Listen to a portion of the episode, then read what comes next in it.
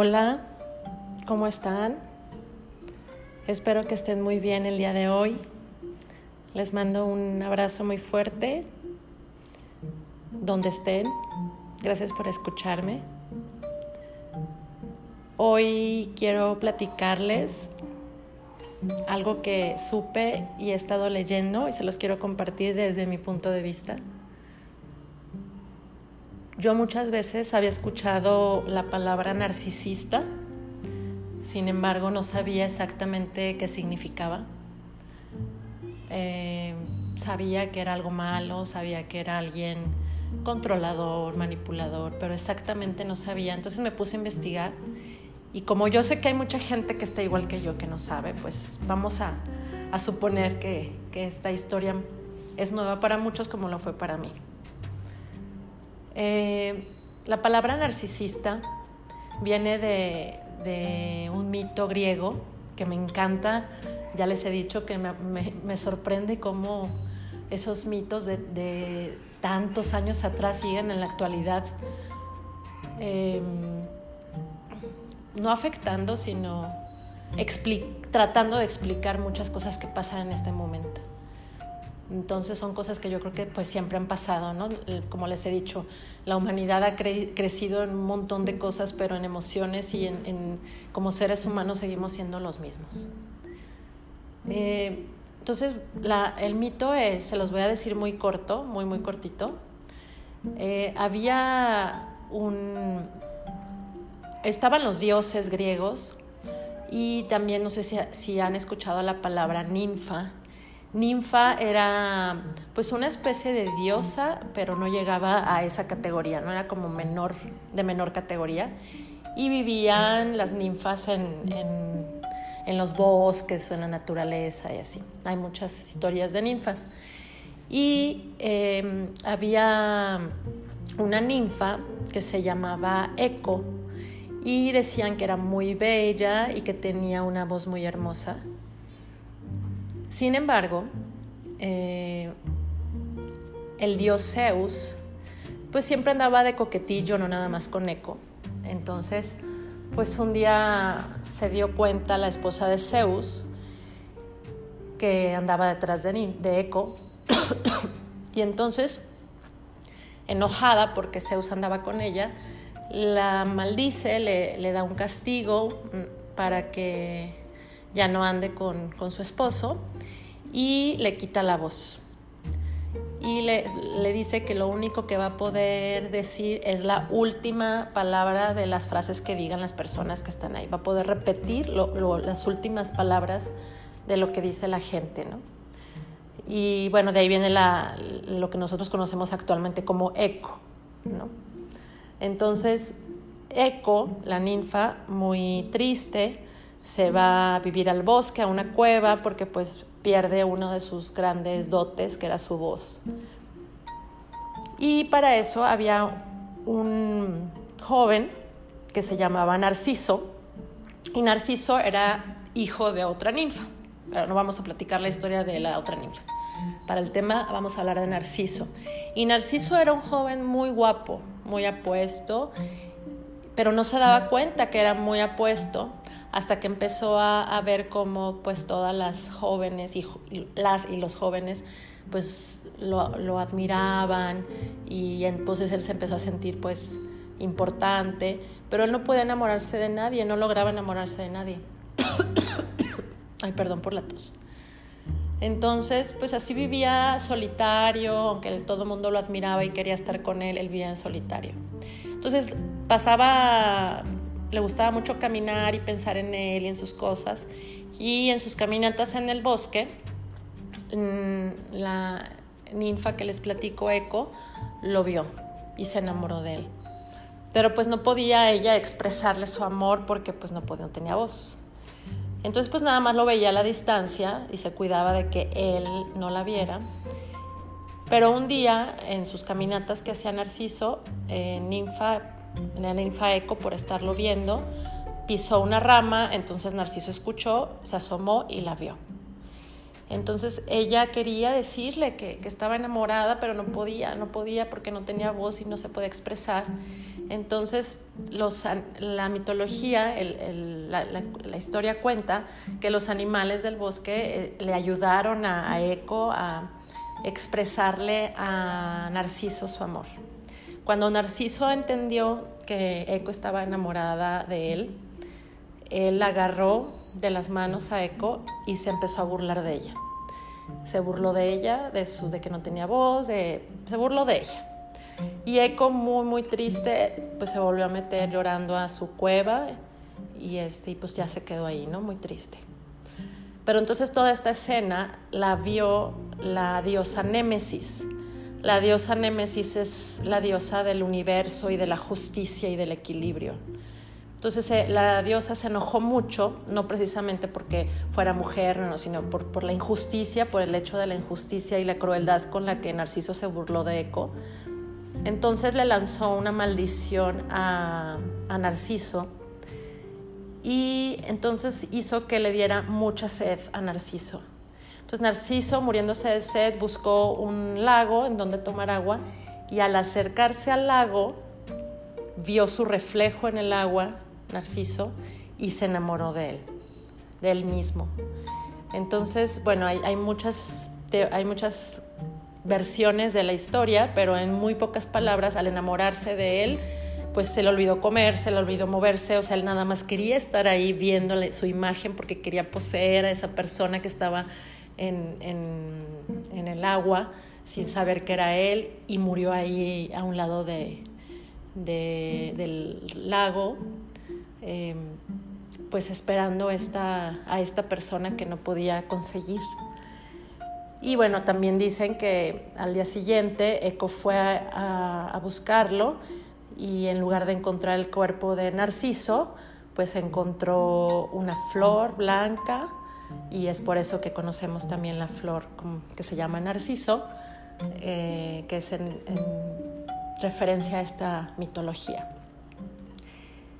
Entonces de ahí viene ahora en estos tiempos el término psicológico de narcisista. Entonces, ¿qué es un narcisista? Pues alguien que se quiere nada más a él, nada más, que no encuentra, em, o sea, está tan seguro de sí mismo y de su belleza, es tan egocentrista que pues no le importa lo que piensa la otra persona, si daña a otra persona no es consciente de eso, siempre va a haber situaciones o personas culpables de, sus actos, más nunca él. Es una persona extrema, o sea, puede llegar y decirte que te ama, que te quiere, que quiere hacer una vida contigo y después decirte que no le importa o simplemente ignorante, ignorarte y ser indiferente. Y entonces cuando tú te sientes triste y le reclamas, pues otra vez te vuelve a decir que te quiere, ¿sí? Entonces, pues por eso se, yo lo traduzco como manipulador. Em, pues sí, es un maltratador psicológico, que con el tiempo también en la psicología se puede traducir como si se puede convertir más bien en un psicópata, ¿no? Ya alguien que golpea o maltrata ya más violentamente. Pero bueno, yo no soy psicóloga ni nada de eso, simplemente les platico lo que yo investigué y mi reflexión y lo que yo pienso. Y entonces, mm, a lo que voy es que no, pues digo, y, hay hombres narcisistas y mujeres narcisistas, no estoy hablando mal de los hombres, o sea, estoy hablando de la actitud. Pero entonces aquí me gustaría saber quién realmente es el que está mal el narcisista o la narcisista o la víctima. Porque, pues como lo he platicado y lo seguiré platicando, pues el amor propio, los límites son los que nos hacen también darnos cuenta de, exactamente qué es lo que nos hace bien o nos hace mal. O sea, eso que, nuestras entrañas dice, a ver, algo no está bien, pero por esta necesidad de sentirse queridos acepta uno muchas cosas. Y, este, y pues no está fácil a veces detectarlo porque piensas que puede ser una actitud pasajera o que va a cambiar o que tiene problemas, y empiezas a justificar muchas cosas en donde al final pues tú no tienes la culpa.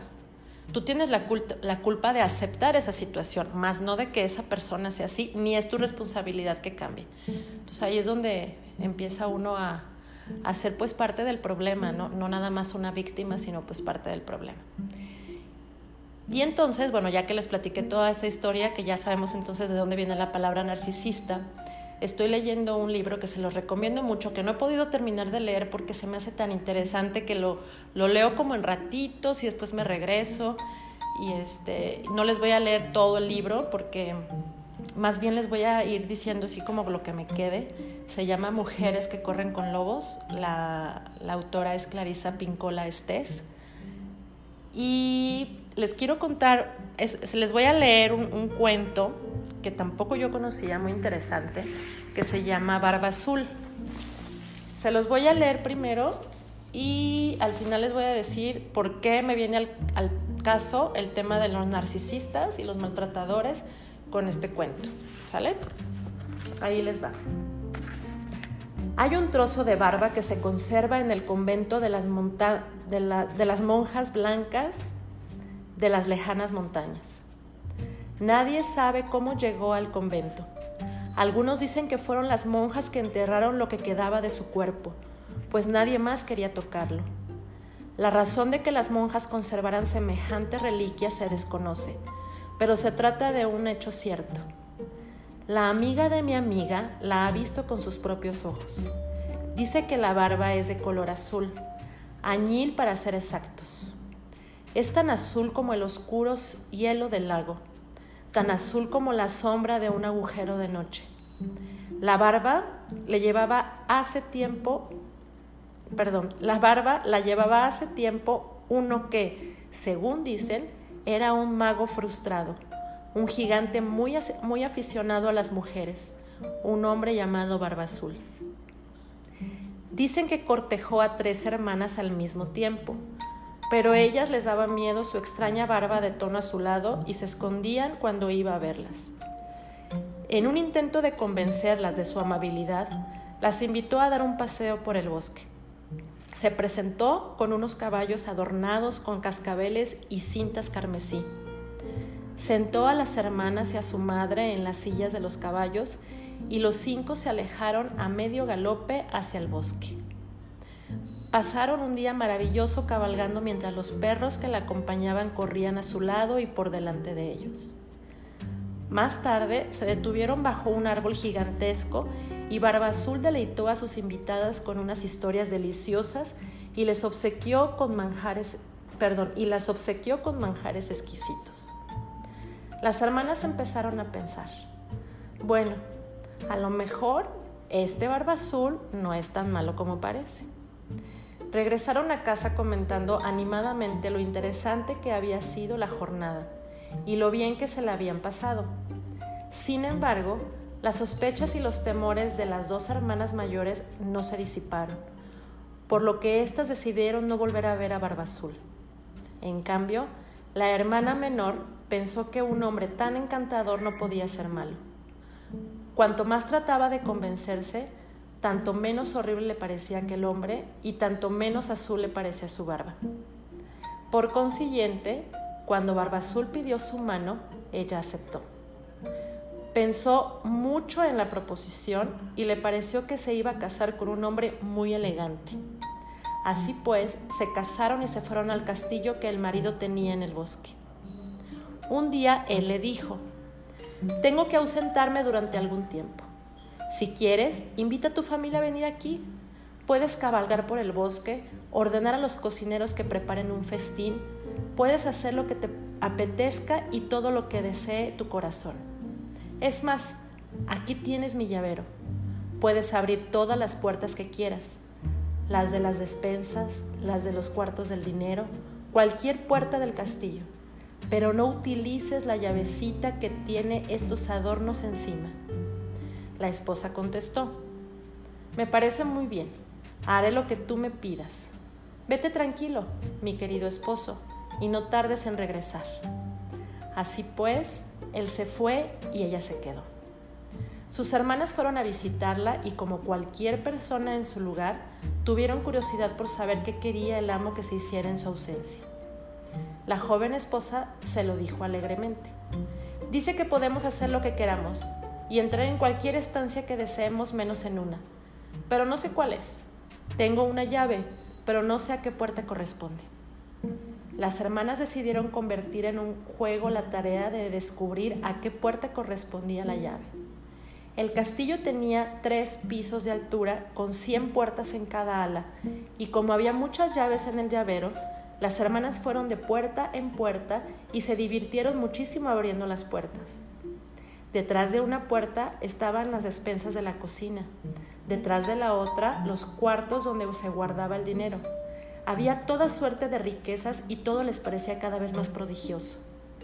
Al final, tras haber visto tantas maravillas, llegaron al sótano y al fondo de un pasillo se encontraron con una pared desnuda. Estudiaron desconcertadas la última llave, la de los adornos encima.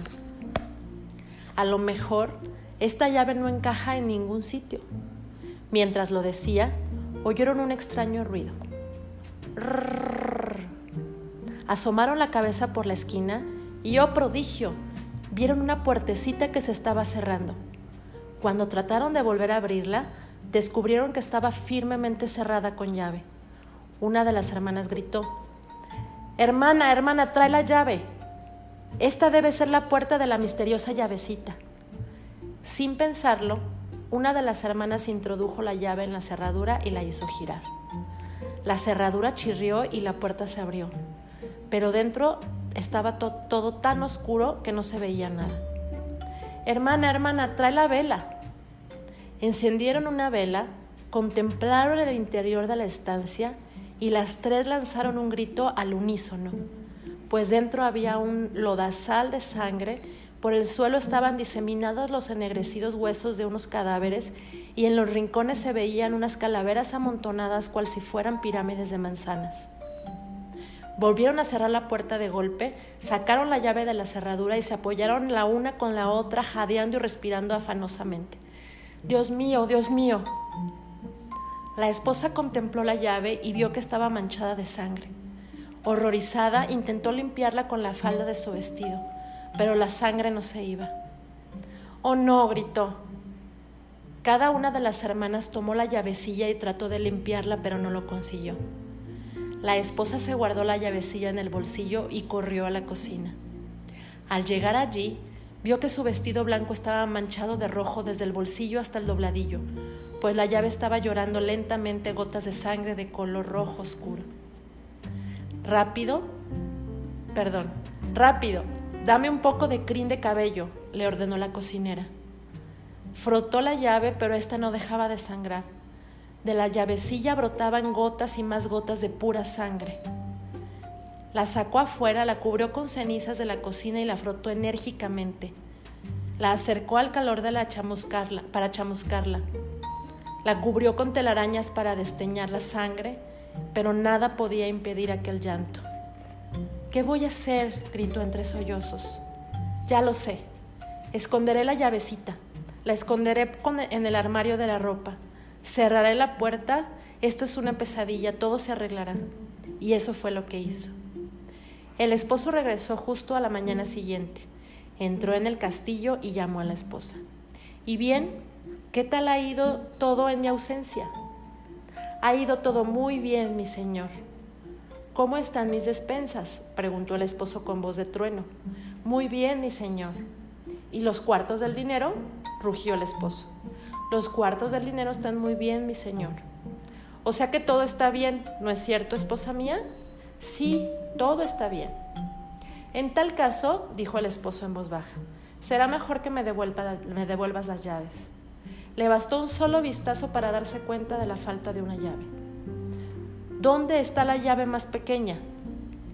la he perdido. Sí, la he perdido. Salí a pasear a caballo y se me cayó el llavero y debí perder una llave. ¿Qué hiciste con ella, mujer? No, no, no, no me acuerdo. No me mientas. Dime qué hiciste con la llave. El esposo le acercó una mano al rostro como si quisiera acariciarle la mejilla, pero en su lugar la agarró por el cabello. Esposa infiel, gritó arrojándola al suelo. Has estado en la habitación, ¿verdad? Abrió el armario, el armario ropero y vio de la llave y vio que de la llavecita colocada en el estante superior había, había emanado sangre roja que manchaba todos los preciosos vestidos de seda que estaban colgados debajo. Pues ahora te toca a ti, señora mía, Gritó y llevándola a rastas por el pasillo bajó con ella al sótano hasta llegar a la terrible puerta. Barba Azul se limitó a mirar la puerta con sus fieros ojos y ésta se abrió. Allí estaban los esqueletos de todas las esposas anteriores. Ahora, bramó. Pero ella se agarró al marco de la puerta y le suplicó, por favor, te ruego que me permitas serenarme y prepararme para mi muerte. Dame un cuarto de hora antes de quitarme la vida para que pueda quedar en paz con Dios. Muy bien, rezongó el esposo. Te doy un cuarto de hora para pero procura estar preparada.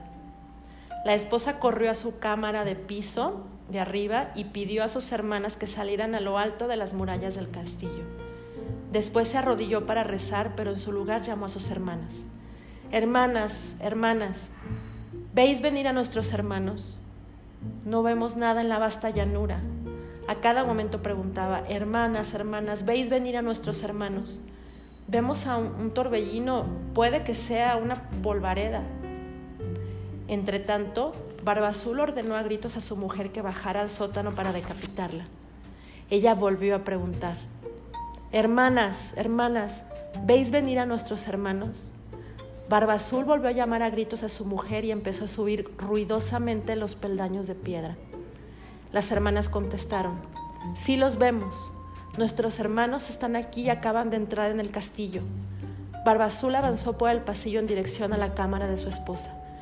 Vengo a buscarte, rugió. Sus pisadas eran muy fuertes, tanto que las piedras del pasillo se desprendieron y la arena de la argamasa cayó al suelo. Mientras Barba Azul entraba pesadamente en la estancia con las manos extendidas para agarrarla, los hermanos penetraron al galope en el castillo e irrumpieron en la estancia. Desde allí obligaron a Barba Azul a salir del parapeto. Se acercaron a él con las espadas desvainadas, empezaron a dar tajos a diestro y siniestro, lo derribaron al suelo y al final lo mataron, dejando su sangre y sus despojos para los buitres. Ahí está el cuento. Yo lo he leído varias veces y cada vez que leo, y aparte que vienen después en este libro que se los recomiendo mucho, vienen pues muchas interpretaciones de este cuento, ¿no? interpretaciones de alguien que, que lo ha analizado a profundidad. Entonces, yo voy a tratar de dar, después de leer esto y de leer otras cosas, como lo que les decía también de los narcisistas, todas las mujeres, voy a hablar como mujer porque no sé cómo piense un hombre, vuelvo a decir, no porque esté en contra de los hombres, simplemente porque yo pienso como mujer y estoy segura que muchas mujeres piensan como yo. Muchas mujeres nacemos con, con una fuerza salvaje, con una mujer fuerte, segura, intuitiva. Por eso dicen que tenemos un sexto sentido, las mujeres. Y con el paso del tiempo, la misma sociedad, las vivencias, la, cultura, las amistades, la familia, van matando esta fuerza y nos van acoplando a lo que debe de ser una mujer y empiezan a decirnos que la mujer es débil, que la mujer debe, debe ceder, que es la, la, que debe ser cariñosa, la que debe, la que debe, debe, debe, debe, ¿no? O sea, muchas historias que, debe de ser así en una sociedad porque es lo bien visto. ¿no? Em, no hablo de una fuerza física, sino las mujeres tenemos una fuerza interna salvaje. Vean a una mujer defender a sus hijos eh, y lo podemos traducir también en un animal, ¿no? O sea, es esa fuerza que sale de adentro, esa, esa, ese animal, esa, esa intuición que tenemos, ahí está. Y a veces por quedar bien, por cumplir sueños o expectativas, matamos esa fuerza y esa intuición y al mismo tiempo pues nos hace infelices y nos provoca vivir situaciones pues no muy agradables, ¿no? Entonces en este cuento, por ejemplo, yo lo que traduzco es como, eh, bueno, para mí, eh, de hablar de tres hermanas y que la menor sea la que haya creído, no voy a decir caído, creído en la bondad de este Señor, a pesar de todo lo que se escuchaba de Él. Pues yo lo traduzco como que es la más débil, la que tiene poca experiencia, la que quiere demostrar que también vale y también puede conquistar a un hombre de esa magnitud, ¿no? Como es alguien elegante, alguien este, adinerado. Y entonces podrían decirme, ay, pues entonces es que también traduce que las mujeres somos em, superficiales y, y, ¿cómo se dice cuando? Interesadas. Sí, es cierto, es cierto que tenemos esa fama de, ser interesadas eh, yo vuelvo a decir desde mi, desde mi perspectiva, he sido una mujer siempre trabajadora, siempre he ganado mi dinero. Entonces, cuando yo encuentro un hombre, pues sí me interesa que tenga cierta estabilidad económica, no para que me mantenga, sino para, pues para tener cierta seguridad y poder disfrutar juntos de una vida similar, ¿no? Eso es desde mi punto de vista, no es tanto el interés de que me vaya a mantener y comprar cosas, simplemente pues sí te da seguridad, sí, sí te da seguridad.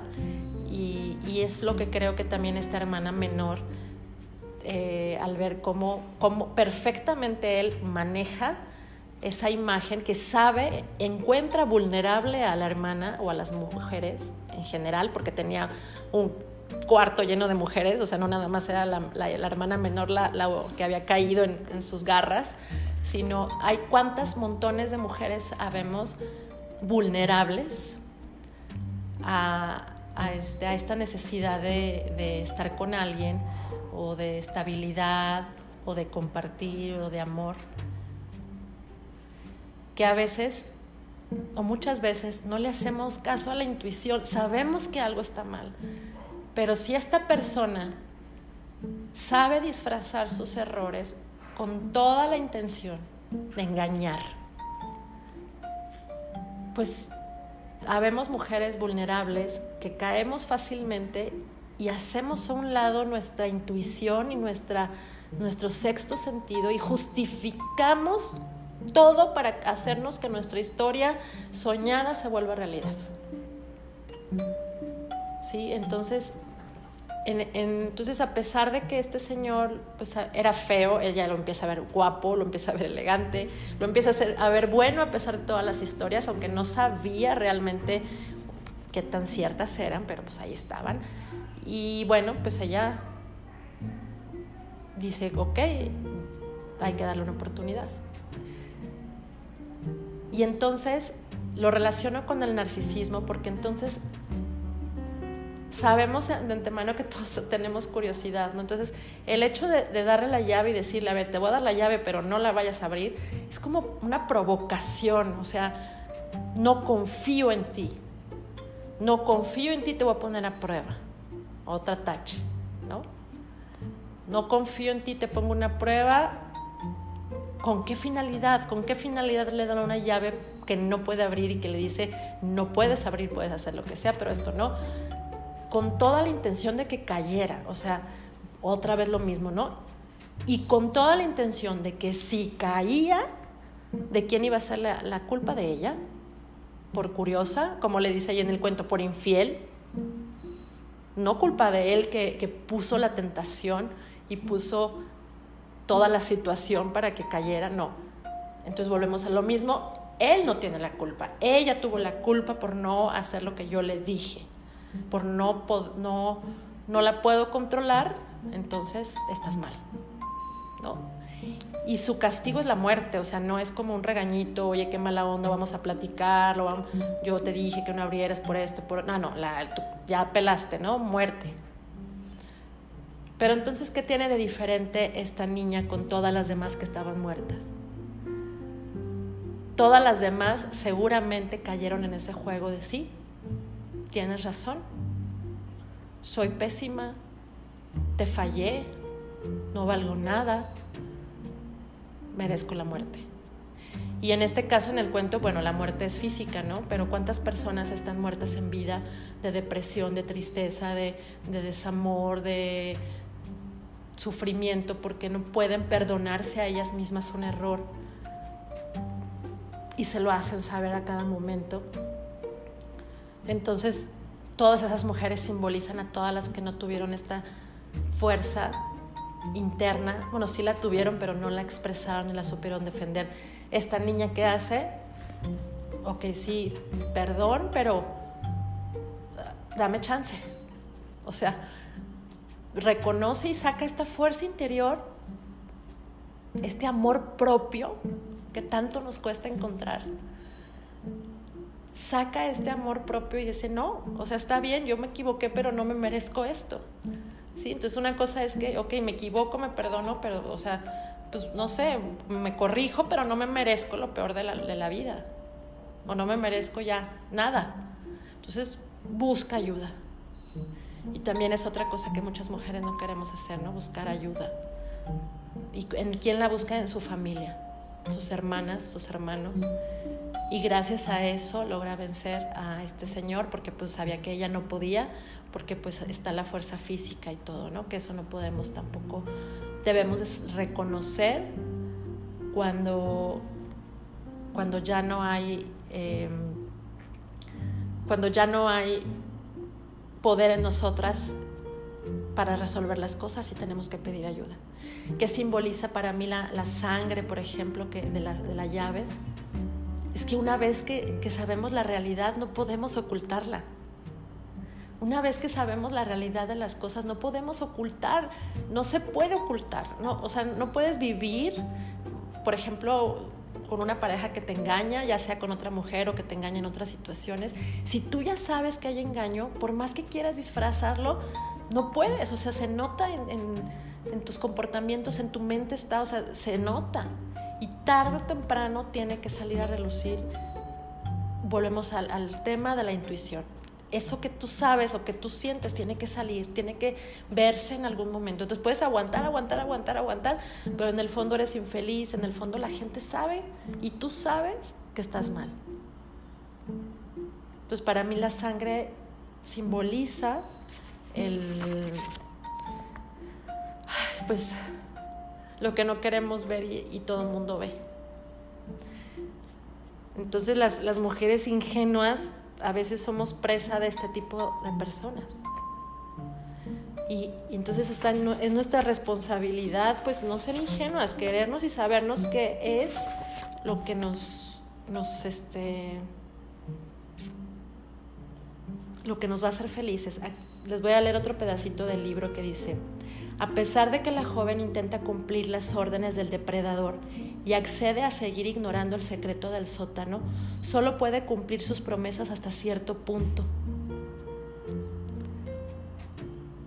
Al final, inserta la llave, es decir, la pregunta, en la cerradura de la puerta y descubre la horrible carnicería en alguna parte de su vida profunda.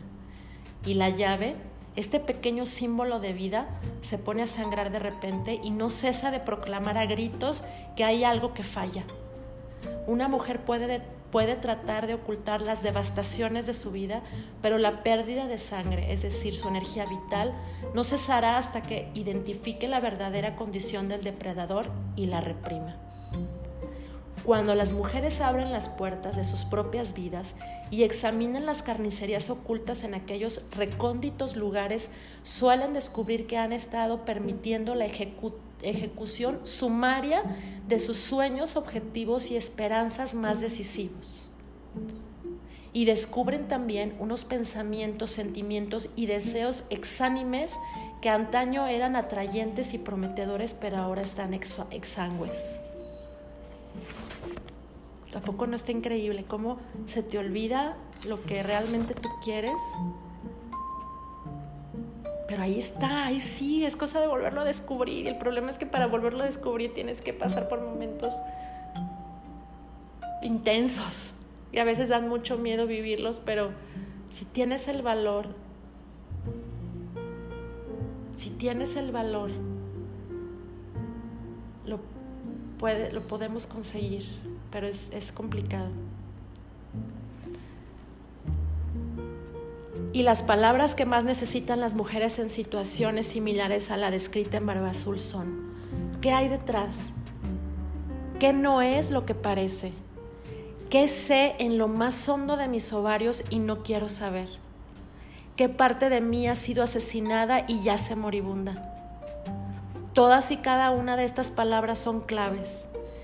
Si una mujer ha llevado una vida medio muerta, es muy probable que las respuestas a estas cuatro preguntas estén manchadas de sangre. El aspecto asesino de la psique, parte de cuya tarea consiste en cuidar que no se produzca ningún conocimiento consciente, seguirá dejando sentir sus efectos de vez en cuando y arrancará o envenenará cualquier brote que aparezca. La mujer de antaño, ingenua, tiene que afrontar lo ocurrido la muerte a manos de Barba Azul de todas sus fisgonas esposas es la muerte del femenino creador, del potencial capaz de desarrollar toda suerte de vida, de vidas nuevas e interesantes. El depredador se muestra especialmente agresivo cuando tiende cuando tiende emboscadas a la naturaleza salvaje de la mujer. En el mejor de los casos, escuchen esto, en el mejor de los casos trata de menospreciar en el peor, de cortar la conexión de la mujer con sus propias percepciones, inspiraciones, investigaciones y demás.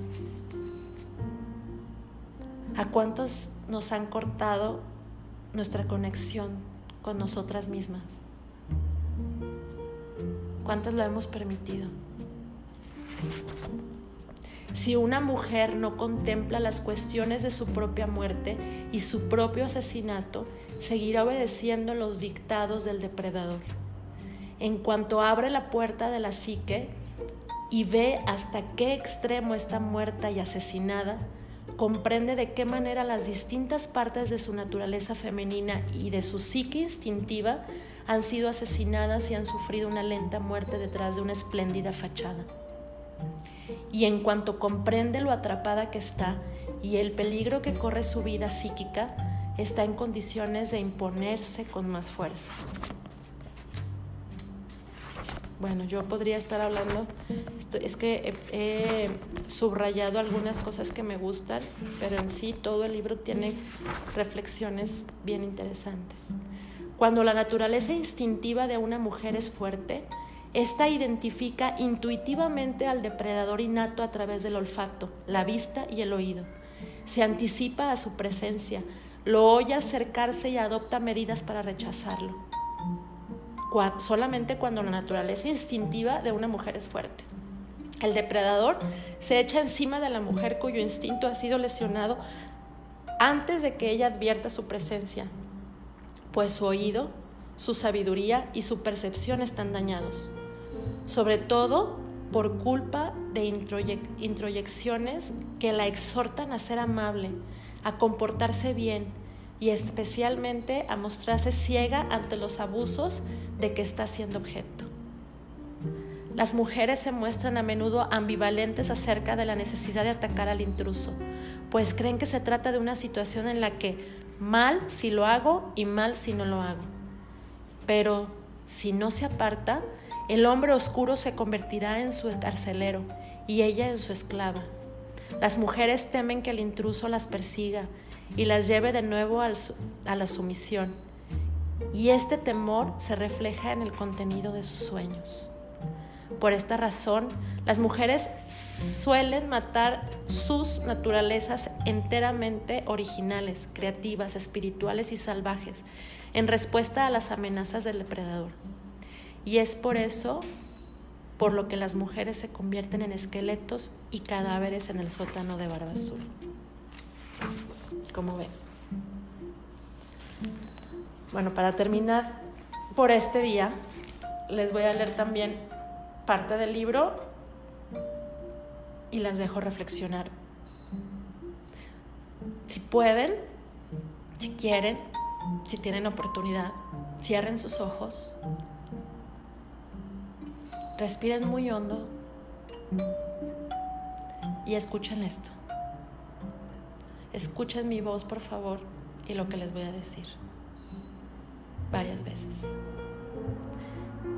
Cantar significa utilizar la voz del alma, significa decir la verdad acerca del propio poder y la propia necesidad, infundir alma a lo que está enfermo o necesita recuperarse. Y eso se hace descendiendo a las mayores profundidades del amor y del sentimiento, hasta conseguir que el deseo de la relación con el yo salvaje se desborde para poder hablar con la propia alma desde, desde este estado de ánimo. No podemos cometer el error de intentar obtener de un amante este gran sentimiento de amor, pues el esfuerzo femenino de descubrir y cantar el himno de la creación es una tarea solitaria, una tarea que se cumple en el desierto de la psique.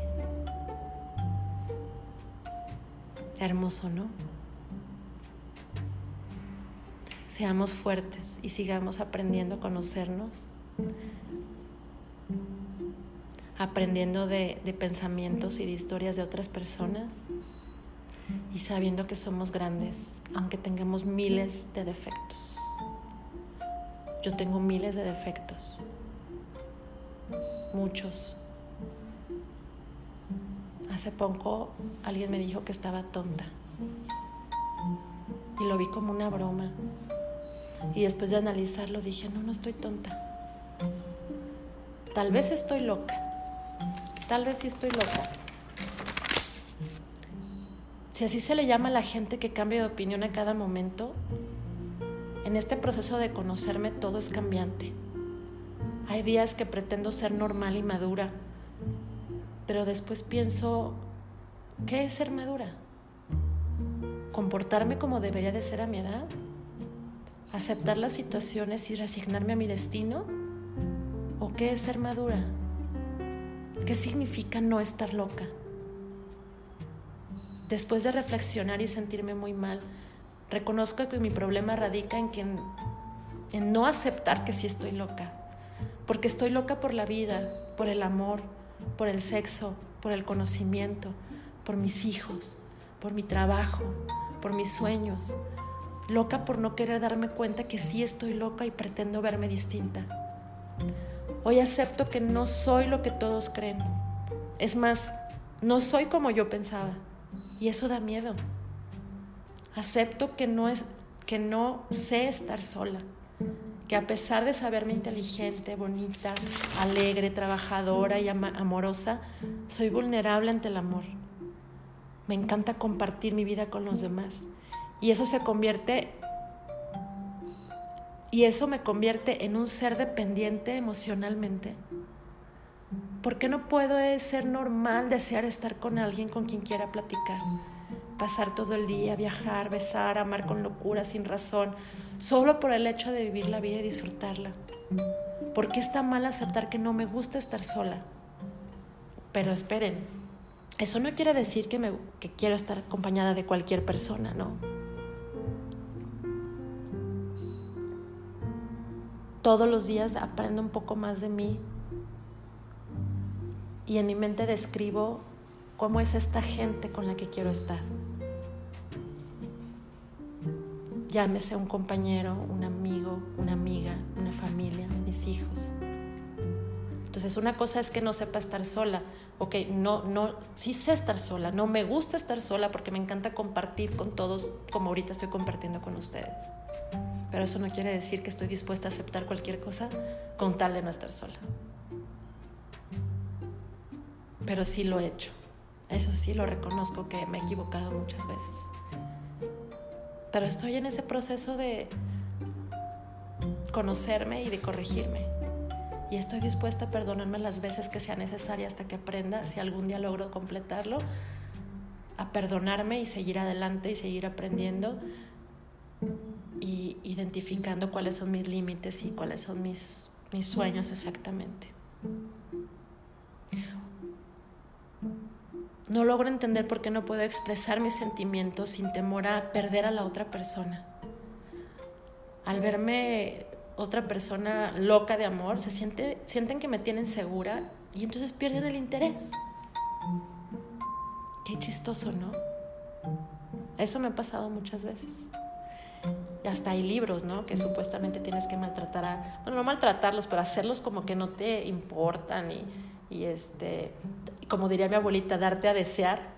¿Por qué? Porque tengo que, no puedo expresar lo que siento sin temor a que vayan a pensar que soy débil o, o no sé, o sea, hay miles de palabras para eso. Y si estoy loca, ya no voy a luchar contra eso. Voy a defender mis sentimientos y expresaré mis deseos, lucharé por conocerme aceptarme y perdonarme. Y esperaré a toda la gente loca que quiera compartir conmigo la vida como es, sin restricciones. Porque al final lo único que me quiero llevar de esta vida es la gran experiencia de amar sin medida. Ya veremos con el tiempo si lo logramos. Gracias por escuchar mis locuras. Ah, les mando un abrazo muy fuerte donde estén. Gracias por escucharme. Y en la que quieran compartir conmigo algo, siempre estoy aquí para ustedes. Gracias.